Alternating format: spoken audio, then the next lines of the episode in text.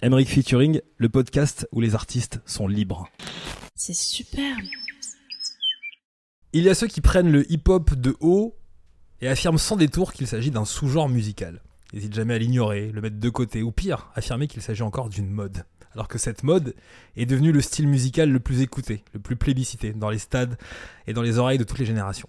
Et il y a Stéphanie McCain, qui via le palimpeste revisite magnifie et donne toutes ses lettres de noblesse à l'esprit hip-hop, cette artiste parisienne qui s'attaque aux pochettes d'albums de Kendrick Lamar, comme de Damso en passant par Nino, Asap Rocky ou d'autres.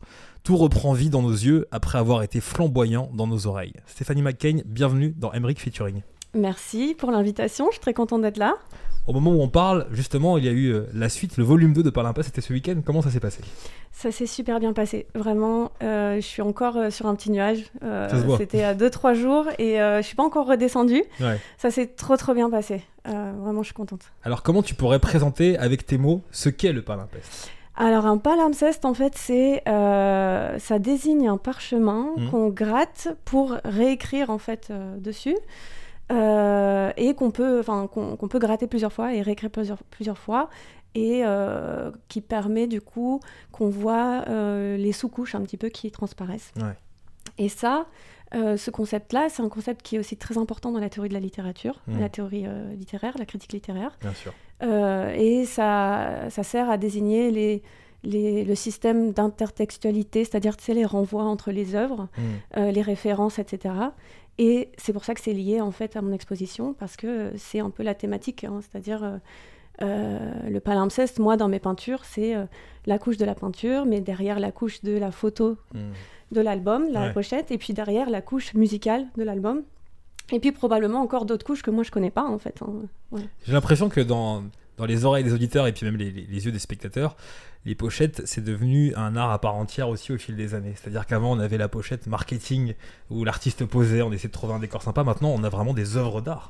Ouais, ouais, bah, après, je pense que ça, c'est aussi l'évolution, euh, c'est l'évolution du rap qui fait ça. C'est-à-dire, Mm. au départ, euh, les pochettes, c'était euh, surtout le moment où tu voyais la tête de- Ouais, c'est ça. de- du rappeur, Bah finalement. oui, bah oui. Donc, euh, son visage, c'était super important pour qu'on l'identifie.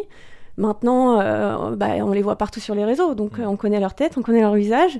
Il n'y a plus besoin de les voir en portrait ou de les voir en, euh, comment dire, en, en- enfin, juste leur personne, quoi. Donc, on peut les mettre en scène.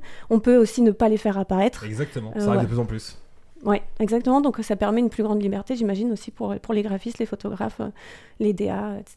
Revenons à l'origine. Tes premiers amours avec la musique, avec le rap, ça, ça remonte à quand? Quelles ont été euh, les sonorités ou même d'ailleurs les images qui t'ont impacté rapidement? Avant, avant de, de- de les mettre en scène Ouais. Euh, bah écoute, euh, j'écoute du rap depuis que je suis au collège, Mm. euh, on va dire ça. Euh, et euh, bah, moi, j'étais au collège en. euh, attends, je vais dire n'importe quoi, mais en gros, au début des années 2000. Mm. Donc voilà, en gros, tu vois le contexte. Ouais, tout à fait. voilà. Et euh, donc, ça, c'est vraiment. C'est la musique vraiment qui a bercé mon adolescence. Mm. Euh, surtout d'ailleurs du rap français. Ouais. Parce que, bah, je sais pas, j'avais peut-être pas le. Euh, déjà, j'étais j'étais moins bonne en, lang- en anglais à l'époque. Euh, je faisais allemand et levien. Et du coup, Ah ça oui. a sûrement joué dans le fait que euh, bah, il me manquait peut-être quelque chose pour avoir cette, cette curiosité qui m'amène à découvrir, tu vois, des trucs qui se passent aux States directement. Donc en fait, c'est vrai que j'avais un peu un temps de retard. Enfin, finalement, je découvrais un peu avec ce qui, ce qui passait, tu vois, ce qui passait à la radio. Et puis les, les potes, on se, on se transmettait des trucs, on, on se faisait des compiles, on se les passait, etc. Tu vois, donc c'est ça. Après, j'avais déjà un rapport un peu.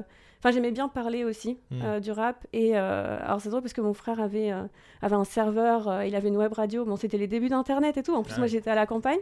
Et, mais c'était son, son truc. Il avait, mis- il avait créé une web radio. Et moi, j'avais ma petite chronique une fois de temps en temps, 5 minutes. Bon, il y avait deux, deux auditeurs, hein, mais Comme toutes les web radios au début, bien voilà. sûr. Et je me souviens Et tu t'entraînes, tu t'es fait la main là-dessus et t'as appris à, à parler, à parler, à magnifier le hip-hop comme tu le fais aujourd'hui. Mm. Je parlais avec Cut Killer il y a quelques jours, je faisais une interview avec Cut et il me disait, oui, aujourd'hui, le rap français est au niveau par rapport au rap américain. Tu partages son point de vue? Euh, oui, je pense que, enfin, euh, je pense qu'on peut dire ça. Je Mm. pense qu'on peut dire ça. En tout cas, l'écart euh, est moins grand qu'à un moment, j'imagine. Mm. Euh, je pense qu'on peut dire ça parce que rien que quand on voit que les pays autour de la France, je sais pas, moi je regarde un peu, enfin je regarde beaucoup l'Allemagne. Ils sont complètement tournés vers la France pour le coup. Ouais. Et je pense qu'à une époque, ils étaient euh, autant tournés vers les, les States que tout le monde. Ouais. Et maintenant, c'est vrai que la France, euh, c'est, ça devient un peu le centre euh, de l'Europe. Après, il y a l'Italie aussi pour le rap, évidemment. Mais je pense que la France, ça devient de plus en plus C'est vrai que important. même quand on va en Italie ou en Allemagne, on retrouve des, des, des- des rappeurs français like, c'est-à-dire qu'on se trouve des Jules like, des Damso like. un peu Ouais, c'est trop marrant Ça, parce que même leur blaze, euh, parfois, il y a juste une lettre qui Ouais. diffère et tout. Et nous, on a, on, comme on connaît, enfin, on se dit, ça fait un peu comme une, une réalité parallèle, c'est alternative, c'est drôle. Il y avait le livre euh, dont tu m'avais parlé au nom du rap, c'était l'année dernière. Ouais. Très très bien, on va en parler dans un instant, mais je voulais qu'on revienne sur cette anecdote incroyable concernant euh, un des patrons quand on s'intéresse un petit peu à la photographie, à la vidéo, David Lachapelle. Ouais. C'est fou cette histoire. Est-ce que tu peux raconter l'histoire, ton histoire avec David Lachapelle? Bah, franchement, c'est rapide, hein, l'histoire. Ouais, L'histoire, c'est que qu'il a, il est tombé euh, d'une manière ou d'une autre euh, sur euh, ma peinture de- d'Astro World, la Travis pochette Scott. d'Astro, ouais. Mm. Et qu'il a beaucoup aimé. Et qui, enfin, en plus, il, est, il a l'air hyper abordable et tout, et hyper adorable. Et il me disait qu'il avait, qu'il l'avait montré à tous ses potes et que tout le monde adorait et tout. Et enfin voilà. Comment tu vis ça quand t'as un des, un des boss euh, Je sais pas quelle, quelle admiration tu avais ou pas pour lui, mais moi c'est quelqu'un que j'admire, David Lachapelle, et qui a, qui a une histoire forte aussi, et un lien fort aussi avec la- les artistes Mm. et la musique en général, au-delà du hip-hop. Comment tu réagis quand, euh, quand un des maîtres en la matière reconnaît ton travail? Bah, surtout que c'est un peu. Alors, euh, c'est le photographe, mais c'est aussi. euh, je sais pas, il y a une espèce de légende quand même Ouais. autour de lui. C'est un personnage un peu mythique. Mm. Comme, par exemple, pour moi, des personnages comme Michel Lamy, Mm. la photographe. Aussi euh, enfin qui tu vois avec ce côté un peu muse en fait après de manière totalement différente évidemment mais du coup oui ils ont en plus une espèce d'aura et tout et bah c'est vrai que ça, ça fait bizarre mais euh, bah c'était cool j'étais Ouais. j'étais super contente euh, voilà enfin après je ça reste un commentaire, ça reste des messages et tout. Mhm. Enfin, c'est, mais c'est quand même super cool. D'ailleurs, euh, ça a donné aussi d'autres choses après. On a, on a pas mal échangé par la suite, etc. Donc, enfin, c'est, c'est une reconnaissance et c'est trop cool, quoi. J'étais contente. Et par rapport aux artistes justement que tu, que tu mets en scène euh, via tes peintures, quelle est généralement leur, euh, leur réaction aussi? Quel est leur feedback? Quel est leur retour? Est-ce que tu as des retours qui sont généralement les mêmes ou ça, ça, ça varie selon les personnalités? Et, les- et les époques aussi Non, bah ça varie évidemment, Mhm. ça varie en fait. euh, mais euh, 100% des retours que j'ai, c'est des retours positifs, quoi. Ouais. Enfin, je pense que bah ça, ça doit toucher les artistes en fait euh, de voir euh, leur pochette autrement, euh, de voir aussi que ça peut inspirer, euh, ça peut inspirer des différents arts en fait. Mhm. Et euh, enfin, donc oui, c'est toujours des retours hyper positifs. Euh, ça, ouais, ouais, ouais, je, je vois pas trop quoi dire de plus en fait. C'est juste toujours ultra positif, ultra bienveillant. Euh, et moi, je suis hyper contente que les gens soient contents en plus. Donc euh, voilà, ça crée du lien, j'aime ça. On arrive à la fin de 2022. Quelles ont été les, euh, les, les pochettes qui t'ont le plus marqué que, par, parmi celles et ceux qu'on a pu voir en, en 2022 Oula, attends, mais parce que ça, il faut que tu. Faut que je sache ce qui est sorti en 2022. Ah, Et là, moi, je suis moins. euh, tu vois, toi, t'es, toi, t'es dedans là. Moi, les dates et tout là. euh, Par exemple, je vais te montrer une pochette. Et, évidemment, vous pouvez aussi aller la checker. Il y a une pochette qui a beaucoup fait parler. Moi, j'aime bien quand les pochettes font parler sur les réseaux sociaux. Ouais. Euh, c'est la pochette du dernier album de Dinos. Qui Mhm. s'appelle Hiver à Paris. Hiver à C'est Paris. cette pochette-là. Ouais. D'autres la certains la trouvent trop simpliste, un petit peu décevante, et d'autres disent ah non, c'est une vraie œuvre d'art. Comment Mhm. tu la jugerais celle-ci par exemple? Parce que c'est la grosse dernière sortie, donc comme ça on rebondit sur l'actu direct. Bah après, bon, alors là, je t'avoue, parce que moi, ça fait du coup une, une semaine ou deux, je suis dans une grotte. hein. Donc à la fois, j'ai, même pas, j'ai même pas écouté en fait encore le projet de Dinos, alors que je l'attendais euh, évidemment. Mm. Et en plus, la pochette, en fait, là, je l'avais vue passer rapidement sur les réseaux, mais là, je la vois là parce que tu me la montres. Ouais. Euh, après, bon, là, tu me dis à chaud, euh, les réactions, c'est, euh, c'est assez trop simple, c'est trop simpliste. Pour le coup, ça, ça- c'est pas un, enfin, c'est- un argument Pour moi, pour moi, c'est pas un argument recevable. Euh, parfois, la simplicité, euh, c'est l'efficacité et c'est ce qui impacte. Après, en fait, comme j'ai pas écouté le projet, en fait, ce qui serait intéressant de voir, c'est la façon dont ça se combine en fait avec, Mhm. euh, avec ce qui est raconté. ouais. Donc, euh, c'est surtout ça, à mon avis, euh, ce qui est important de constater, c'est l'intention qu'il y a derrière en fait, un visuel, parce que finalement, tu as des, pochettes qui tu peux pas faire plus simple, c'est-à-dire c'est soit tout noir, tout blanc, enfin Mhm. tu vois, ou, euh, ou juste, tu vois, à Kanye West avec le, juste Le la- CD, le ouais, CD. Voilà, Ouais. mais en fait, c'est ce qu'il y a derrière, c'est ce que ça nous. C'est ce que. Déjà, c'est ce qui le lie avec le projet qu'il y a derrière, c'est ce qui. C'est ce que ça renvoie pour nous, en fait. Mhm. C'est toujours encore cette histoire de référence et de. Tu vois, de. Est-ce que quand tu t'intéresses à un projet, visuellement, tu as besoin qu'il soit justement raccord avec ce que tu écoutes ton, ton, ton oreille d'auditrice pour après le représenter? Euh, tu veux dire dans, dans, dans le cadre de. euh, je vais mettre en peinture et Oui. je vais faire. Euh, si ah oui si ça a besoin d'être en accord bah euh, oui enfin Ouais. quand même je pense parce que Ouais. Tu dois être charmé d'abord par ce que tu vas entendre, même par rapport également à ce que tu as vu av- avant de. Avant, Bah, c'est un tout. Je pense qu'en fait, c'est un tout. Et justement, les... évidemment, les projets les plus intéressants, c'est là où les différentes parties du projet se combinent bien de manière organique et, et ont un sens.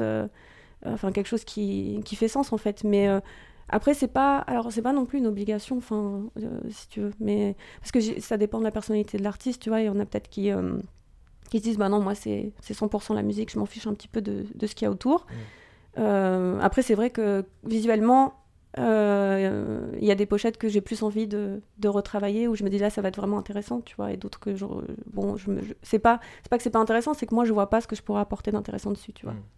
Parlons du processus de création. Tu m'as dit un truc intéressant il y a quelques minutes et j'ai vraiment envie de rebondir là-dessus. Tu m'as dit depuis deux semaines je suis dans une grotte. Mhm. Est-ce que ça veut dire que quand tu es en train de peindre, quand tu es en train de créer, euh, tu as justement besoin de cet état où tu te coupes un petit peu du monde, où tu te retrouves un peu euh, limite dans le noir et tu, et tu, et tu travailles non-stop bah, Comment en fait, ça se passe? euh, C'est exactement le contraire. Ah. Parce qu'en fait, là, je suis depuis deux semaines dans une grotte parce que j'avais mon expo. Ah, Et du coup, en fait, j'étais tout le temps en train de, tu vois, faire de l'opérationnel, quoi. Gérer les trucs de dernière minute, les coordonnées, plein de trucs, tu vois, ou gérer des petits imprévus et tout. Donc, mm. en fait, pour le coup, moi, c'est vraiment l'inverse. Et c'est du coup, ta question, elle est intéressante parce que euh, et c'est pour ça aussi que moi, que le confinement, ça n'a pas, été, ça, ça pas été un truc de fou pour moi, tu vois. Parce que, justement, alors. Euh, euh, après, chaque, chaque personne est différente, mm. chaque artiste est différent. Il y a pas d'artistes que je reçois ici me disent comme toi que le confinement, ils l'ont vécu mm. positivement. Ouais, ouais, ouais, parce qu'en fait, il y, y, a des gens qui ont besoin en fait de, de, pouvoir se retrouver un peu dans une bulle et le mm. quotidien qu'on a parfois ne nous le permet pas, tu vois. Hein, et, et, donc, ça a pu donner cette bulle à certaines personnes. Moi, par contre, c'était tout le contraire, parce que juste avant le confinement, euh, j'étais, tout en dehors. En fait, quand je j'essaie de lire, tu vois, euh, pas mal. Et quand je lis, que ce soit des articles ou que ce soit euh, des publications, etc., je me mets tout le temps dans un café, à la terrasse d'un café et tout, tu vois. Moi, je suis jamais Enfin, j'aime pas être euh, dans un petit bureau toute seule chez moi. Ou... En fait, j'ai besoin d'entendre. Euh, même quand j'étais à l'école, j'écrivais des dissertations euh, pour la fac ou quoi. Bah, en fait, je, je faisais dans, dans, des PMU.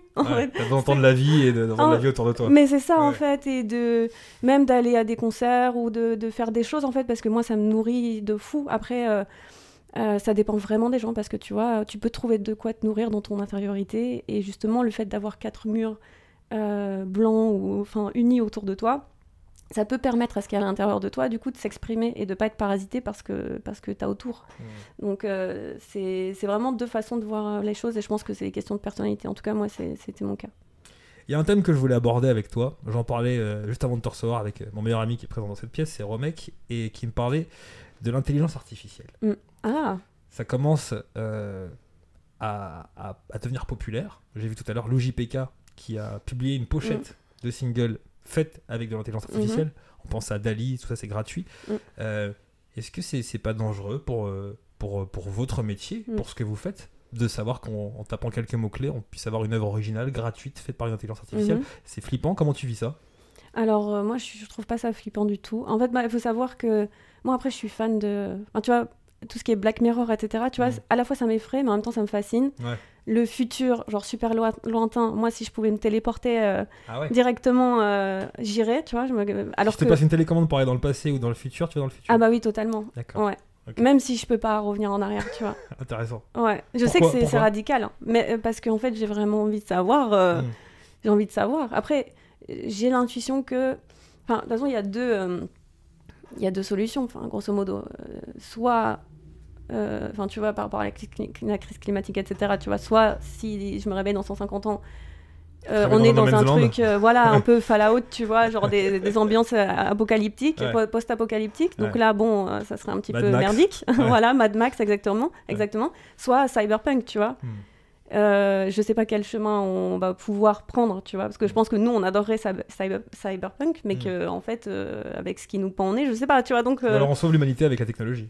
Bah, ça serait, bah, ça serait bien en fait, mais euh, ça serait et en fait c'est à mon avis euh, une des seules manières d'ailleurs. Enfin, la technologie, euh, la science, l'art, c'est ça qui permettrait de sauver le monde. Après, eh ben c'est des outils, c'est-à-dire que ça dépend beaucoup de la personne, enfin des personnes qui s'en servent en fait. Hein. Et qu'un artiste te dise bon, je voulais te commander quelque chose, mais je préfère demander à Dali, c'est gratuit, ça te t'effraie pas, par exemple. Bah, après, alors il faut savoir que là, en plus, l'engouement autour de ça c'est aussi beaucoup un effet de mode, tu vois, mais parce que l'intelligence artificielle dans l'image, euh, ça existe depuis très longtemps. Hmm. Mais là, c'est vrai que c'est à portée de main parce hmm. qu'il y a plein d'applications qui permettent de le faire facilement. Hmm. Euh, après, bon, pour l'instant, en plus, les possibilités, elles sont quand même assez limitées dans nous, ce qu'on peut utiliser au quotidien. euh, quand ça va permettre de faire des choses plus intéressantes, ça va aussi demander d'avoir des capacités en fait euh, particulières, tu vois, pour pouvoir arriver à des résultats intéressants. Mm. Euh, parce qu'en fait, à, la, à la base, ce que tu dois, ce que tu dois rentrer, ce que tu dois créer, c'est ce qu'on appelle le prompt. Et du coup, c'est en fait c'est- un métier d'avenir. Ça, c'est prompt ingénieur, tu vois. Ingénieur de prompt, c'est celui qui écrit en fait ce qui est à la base du, enfin c'est enfin pas le code, mais enfin tu vois ce que je veux dire. Enfin le code au sens large du terme, qui va ensuite euh, générer l'image qui découle de ça. Et alors sur, euh, sur une application, sur quelque chose de simple, oui, avec euh, deux, trois mots, on peut réussir à avoir une image, mais quand on va arriver à des systèmes beaucoup plus compliqués, en fait, euh, ça demandera des capacités et linguistiques et informatiques, et tu vois, qui... et, et ça sera une autre façon de considérer ces- ce métier de la création, finalement. Donc euh, après, c'est sûr que ça va faire disparaître certaines tâches ou certaines, euh, peut-être cer- certains pans de certains métiers, tu Mm. vois. euh, notamment, euh, bah, rien que tu vois, on pense beaucoup aux graphistes, etc., mais pense aussi aux web designers, hein, parce Ouais, que sûr. Bah finalement, tu peux faire un, visé, ouais. Ouais, oui, tu- ou même les rédacteurs de. Enfin, les journalistes, finalement, parce que tu peux faire écrire un article beaucoup plus rapidement que toi, tu vas prendre ton ordinateur et tu Il vas commencer. Voilà, tu vois. On refera un point. Les quelques films, années. hein, les les fi- films, les films, en les fait, scénarios, de choses. En fait, dans ce cas-là, la culture dans son Mm. ensemble serait menacée, tu vois. Mm. Or, c'est pas, c'est, c'est pas le cas, et parce que déjà, euh, techniquement, c'est pas possible. Mm. Et ensuite, parce que euh, je pense que du coup, les choses les plus intéressantes, ça va être quand l'homme et la machine, entre guillemets, euh, vont, euh, enfin, vont s'associer et quand coexister, coexister. Ouais. Après, c'est pas dans le sens où.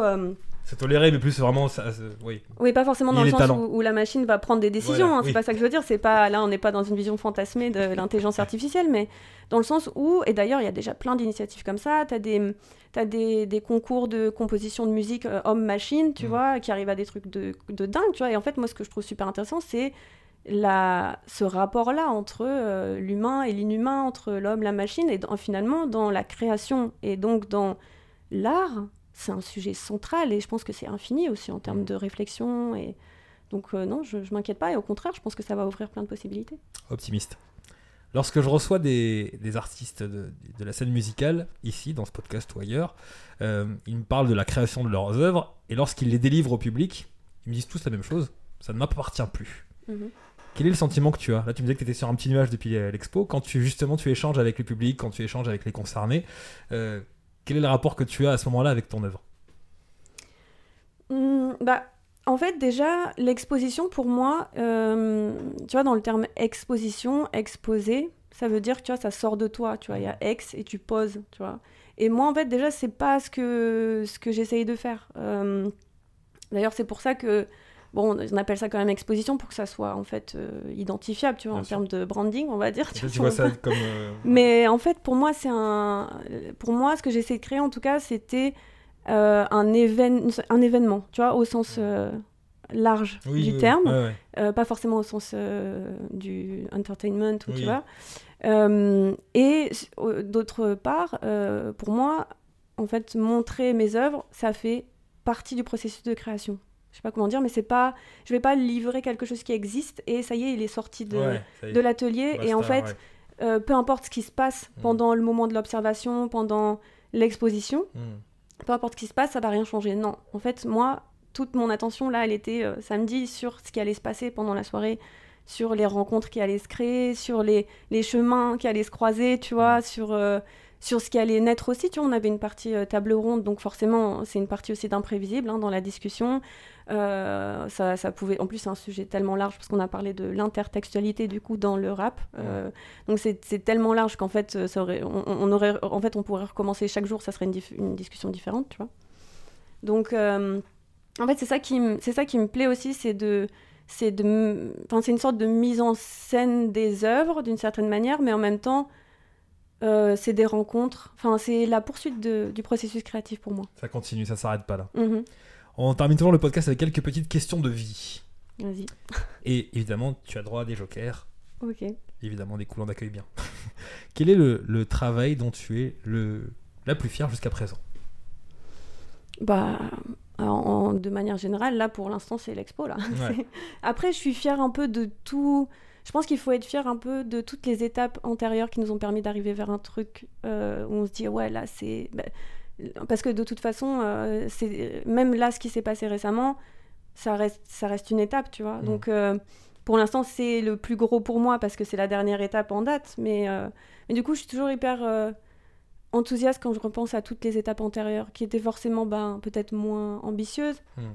Mais à l'époque où moi, enfin, où moi je les vivais, bah, elles étaient aussi ambitieuses pour moi que ce que je fais maintenant, tu vois. Ouais. Et c'est ça qui m'a permis en fait euh, d'être euh, là maintenant à cette seconde en train de parler avec toi. C'est aussi tout, tout ce que tout ce qu'il y avait avant, donc euh, voilà.